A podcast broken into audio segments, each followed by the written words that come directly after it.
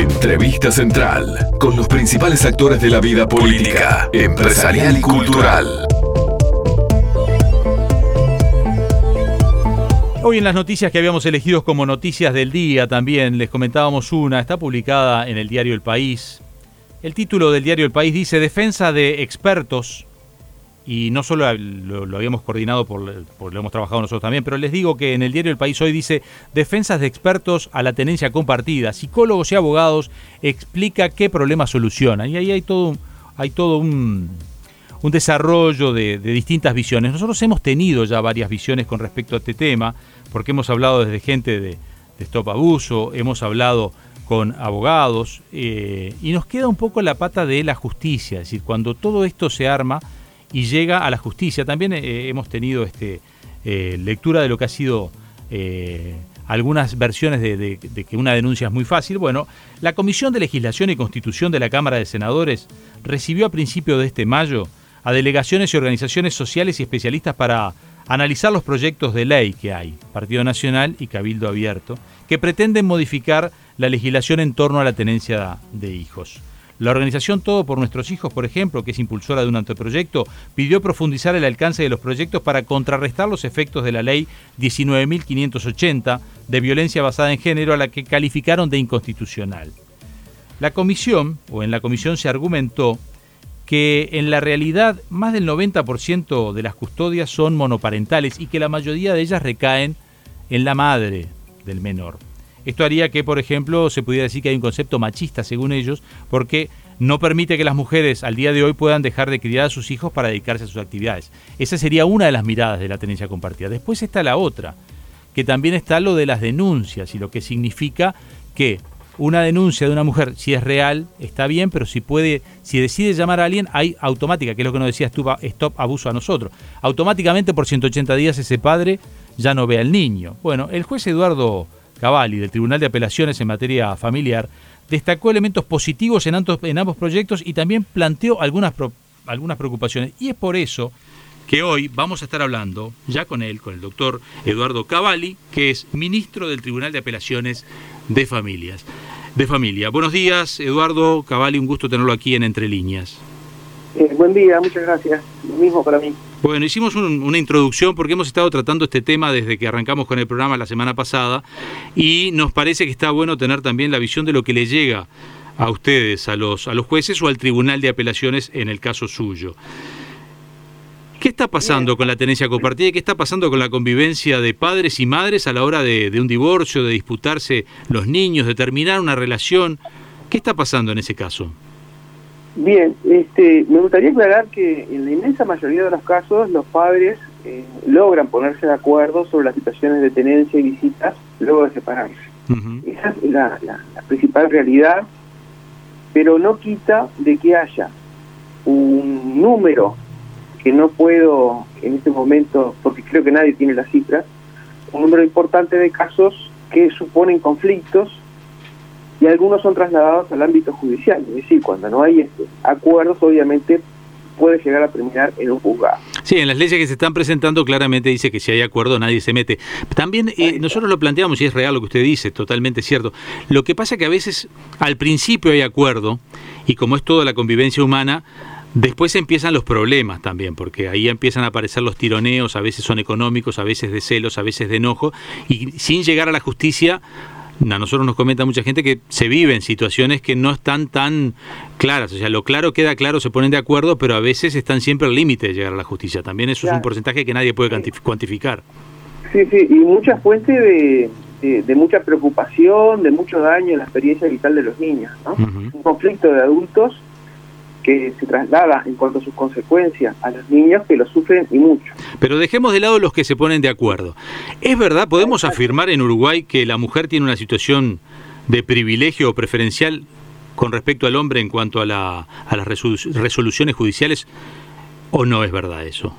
Bueno, yo no creo que sea tan así. Yo por lo menos, lo mismo que usted y creo que la mayoría de los oyentes, en un caso de situaciones de este tipo, uno lo primero que piensa es en el niño, es el único que no tiene responsabilidad en la situación, pero además por una razón de peso legal. Si yo prefiriera a la mujer o al hombre, estaría violando una norma que para nosotros es fundamental en los tribunales de familia, que es eh, la Convención de Derechos de Niños, que establece que cuando hay intereses de adultos y de niños, el principal interés o interés superior debe ser el de niño. Es decir, si hay diferentes intereses involucrados en un juicio, como juez, yo debo resolver siempre teniendo una consideración primordial por el interés superior del niño. Entonces, este fenómeno de que la justicia prefiere a las madres o que la justicia prefiere a los padres, eh, que se expresa con mucha rigor en la sociedad, primero, no es un fenómeno uruguayo, es un fenómeno mundial. Si usted busca por internet va a encontrar eh, páginas muchísimas eh, de, padres, varones, ¿verdad?, que dicen que la justicia siempre favorece a las mujeres. Eso es, en Iberoamérica eh, es, es, claro que es así, y a su vez, páginas más volcadas al feminismo o identificadas con el feminismo que dice que la justicia no es lo suficientemente enérgica o no tiene perspectiva de género cuando resuelve estas cosas. Pero sin embargo, pero eh, no tiene un asidero legal, porque mire, la, la, ley 19.580, que usted sé que la sabe, pero tiene, a ver cómo entendemos esto. ¿Por qué hay una parte en esta ley que claramente dice, es el artículo tercero, sobre el final, dice, en caso de conflicto o duda, la aplicación de las disposiciones contenidas en la presente ley prevalecerá la interpretación más favorable a las mujeres en situación de violencia basada en género. ¿Cómo, ¿Cómo se entiende que prevalecerá la situación más favorable? A Cuando yo digo que es lo más favorable a las mujeres, ¿no puedo decir que es lo más desfavorable al hombre? Eh, sí, pero a mí me parece que esa norma debe ser interpretada en su contexto, que significa que cuando hay una situación de, violencia, la resolución debe ser eh, teniendo eh, mucha consideración sobre la situación cultural que vive la mujer en el país. Por lo menos así la interpretamos. No está referida justamente a la tenencia. En cambio, sí, lo que sucede es, lo siguiente. Yo voy a retomar el razonamiento anterior que me quedó un poco cortado. A ver, dale. Hay grupos de presión género y hay grupos de presión de muchos padres integrados por mujeres también, porque hay muchas abuelas eh, que están, eh, obviamente, abuelas paternas que no pueden ver a sus nietos con la provisión de visitas, este, que tiene mucha fuerza y vigor, y la tiene en Uruguay y en toda Iberoamérica. Y contrariamente a eso, nosotros cuando debemos tomar una resolución, siempre debemos considerar un interés superior que es el del niño.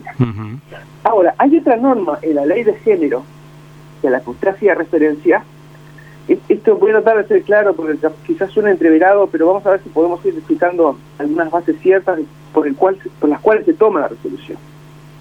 En materia de violencia de género existe el principio de precaución, sí. que también existe en materia de medio ambiente, en materia de bioética, por ejemplo, cuando se experimenta con, un, con una sustancia nueva que puede ser una droga para curar una enfermedad. Hay cosas que no se pueden hacer o cosas que se deben hacer de una determinada manera, no porque esté probado un riesgo, pero sí porque existe la posibilidad de que ese riesgo se manifieste. Es decir, ante juzgado de familia especializado, cuando hay una denuncia de violencia basada en género, se toma la decisión, no solo cuando está probadamente, o sea, una prueba muy fuerte de la existencia de violencia, sino también que por la ley se toman medidas preventivas, más allá de que no esté suficientemente probada la violencia basada en género. Eso es una decisión política del Estado uruguayo. Es decir, donde hay algún alguna verosimilitud de la existencia de violencia basada en género, aunque no esté del todo probada, ya se toman medidas de, precaución. Lo hacen los jueces a lo largo y ancho del país cuando recibe una llamada telefónica, o sea, recibe una llamada telefónica, por ejemplo, una seccional policial que le dice que una mujer está siendo víctima, denuncia que está siendo víctima de violencia física. Sí, no, eso también está en la ley, es el artículo 45 y dice, frente a situaciones de violencia basada en género, la prioridad debe ser la protección integral a la dignidad humana y la seguridad de la víctima y de su entorno familiar, debiéndose garantizar especialmente los derechos reconocidos en los artículos 7, 8, 9 de esta ley. Yo entiendo eso, pero lo que, lo que entiendo es, porque a, nosotros al ir tocando este tema de distintos ámbitos. Eh, y sabemos que hay violencia real y esa nosotros la hemos dejado aparte porque queda claro que para cuando hay un caso honesto, eh, eh, ya con un llamado debería bastar que una mujer dijera, este hombre me, agrede, me violenta, automáticamente. Lo que pasa es que nos han dicho que pasa mucho que hay abogados no lo dijimos nosotros, nos lo han dicho incluso al aire, que hay abogados que le dicen, mira, con estas leyes eh, hace solo una denuncia que el, juez automáticamente te tiene que le tiene que prohibir la visita 180 días. Ah. Eh, o hace eh, o decir que tal cosa que, después negociamos y que sacamos rédito. ¿Es tan así que con una sola llamada los jueces tienen que decir, bueno, mire, yo ante la llamada por 180 días este hombre no ve a su hijo, aunque no sé si es culpable o inocente? Mire, en general por las llamadas en sí no. O por una denuncia, me refiero.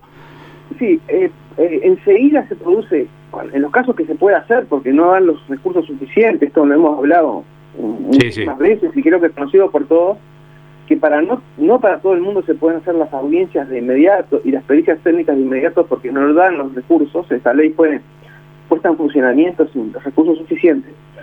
Este, ¿Qué sucede? Después de una audiencia donde tú escuchas la versión de la mujer y escuchas la versión del varón, muchas veces se dispone, en cumplimiento de la ley, ¿eh? por el artículo 67, en el literal C, la suspensión de las visitas del agresor respecto de las hijas e hijos menores de 18 años de edad.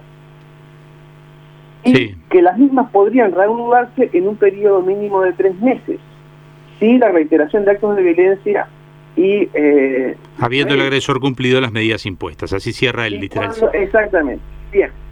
Entonces acá hay un problema eh, bien difícil de resolver, porque yo por lo menos en el Tribunal Quintero lo hemos resuelto así, decimos que esta norma no se puede aplicar eh, tan automáticamente, sino que es necesario, por lo que lo dice el inciso final, eh, que debe darse cumplimiento a lo dispuesto en el artículo 8 del Código de de la Adolescencia, que significa escuchar a los niños y este que esos niños tengan un abogado y luego resolver. O sea, no primero, un titular grande para que no, no se malinterpreten mis palabras, ¿verdad? Sí. Un niño que presencia la violencia de un hombre a su madre es tan víctima de violencia como la madre misma. ¿Sí? ¿Estamos de acuerdo? Estamos de acuerdo, sí, sí. Ahora, ¿qué pasa cuando esos hechos se toman con una finalidad precautoria? O sea, no está de todo probado porque tenemos versiones encontradas. igual suspendemos las visitas. Por eso nos parece fundamental insistir en esto. Y yo de lo que decía, de lo que me parece aspectos positivos, que el proyecto que presenta Cabildo Abierto justamente intenta regular lo que es la abogacía de los niños.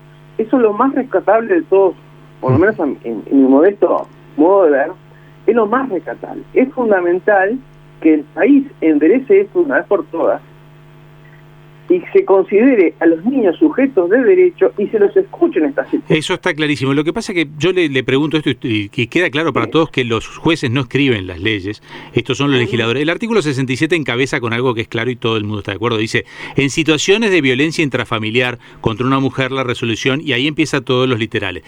Si estamos ante una situación real de violencia, todo lo que dice la ley es aplicable.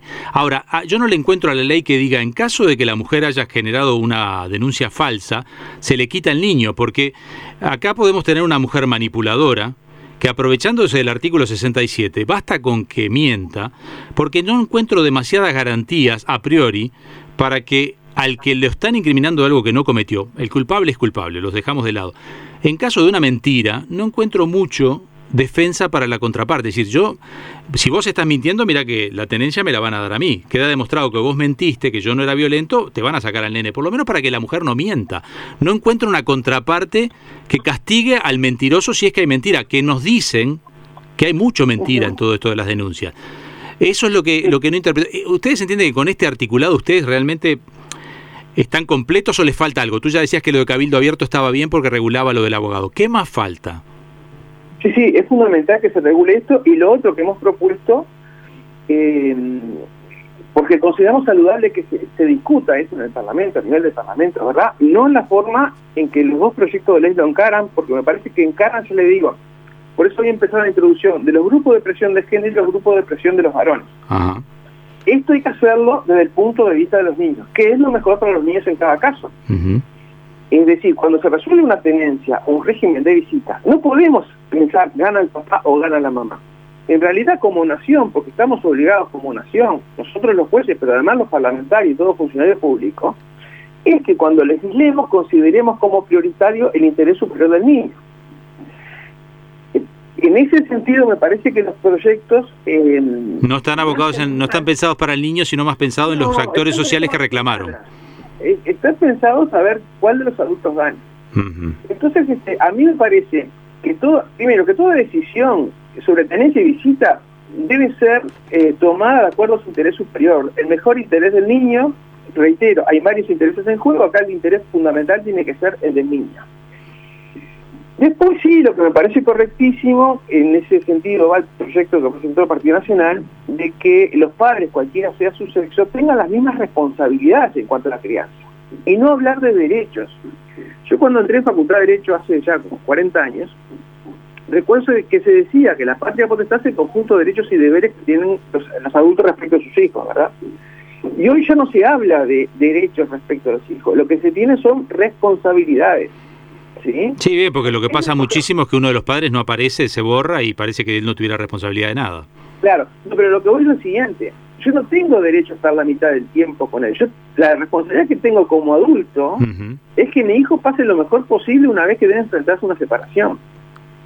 Esto no se habla de derechos matemáticos, tantas horas o tantos minutos, porque eso se ve mucho, al punto que es lamentable, ¿verdad? Este, discusiones sobre si tuvo 10 minutos, media hora más, media hora menos, que creo que lo único que dejan en evidencia es que eh, quien hace ese tipo de afirmación está anteponiendo su propio interés al interés del hijo. Claro, Yo estoy diciendo si es media hora antes o media hora después, y por qué los, los domingos viene a tal hora y no viene a tal cual. Este, es porque yo estoy anteponiendo mi interés. Y creo que es un camino que nos conduce directamente a errores.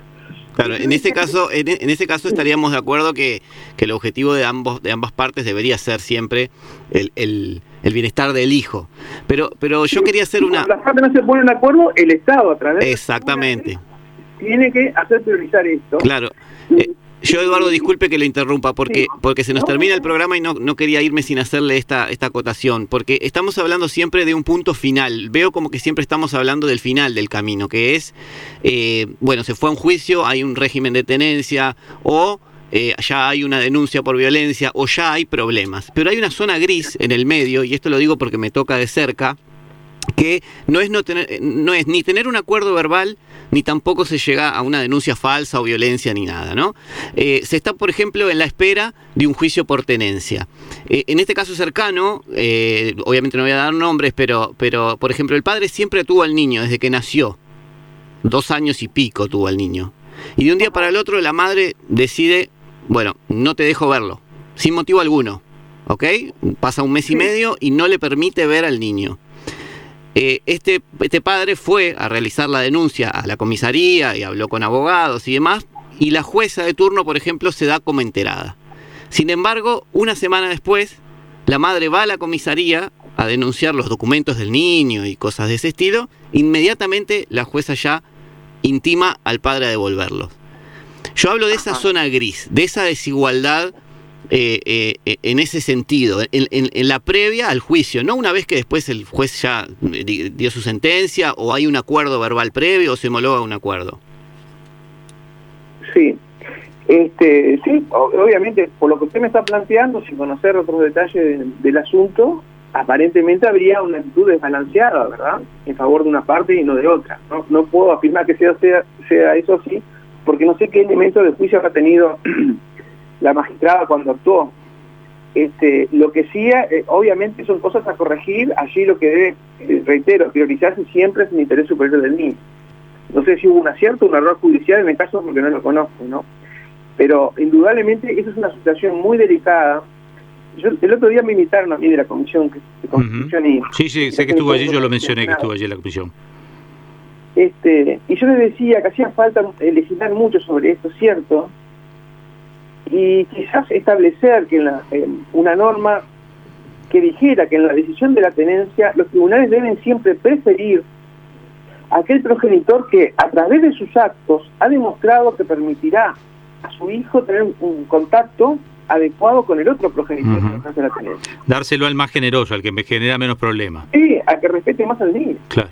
Y que considera causal de disposición de cambios en el régimen de tenencia provisorio o definitivo la desobediencia a mandatos judiciales. el otro problema que tenemos, que es muy grave, pienso que, sinceramente, vieron que los, ustedes, no sé si alguna vez se percataron, pero los abogados a veces consideramos que la materia que trabajamos es la más importante, este, lo cual también es considerado un error, ¿verdad? pero nosotros los jueces de familia siempre decimos que eh, sería escandaloso en cualquier materia que no se cumpliera una sentencia judicial. Claro. Por ejemplo, que... Pues, sí, sí, es entendible. Ustedes a veces creen que con el tema familia hay más laxitud. Por hoy, Eduardo, lo tenemos que dejar, pero estuvo interesantísima esta charla. No sabe la cantidad de mensajes que hemos llegado, bueno, tanto al punto que le estábamos contando un caso real que nos estaban mandando. No, simplemente esto de que tendría que dotarse el Poder Judicial de algún mecanismo de cumplimiento de sentencia porque cuando se dice la tenencia debe cambiar o las visitas se deben realizar en tal horario, y en tal lugar, este, ante el incumplimiento establecer sanciones eh, adecuadas. Eso me parece que sería fundamental. Muchísimas gracias por hoy. Y bueno, que pase bien, ¿eh? Estamos en contacto, esto da para mucho más. Hemos hablado con el doctor Eduardo Cavalli, es ministro del Tribunal de Apelaciones de Familia.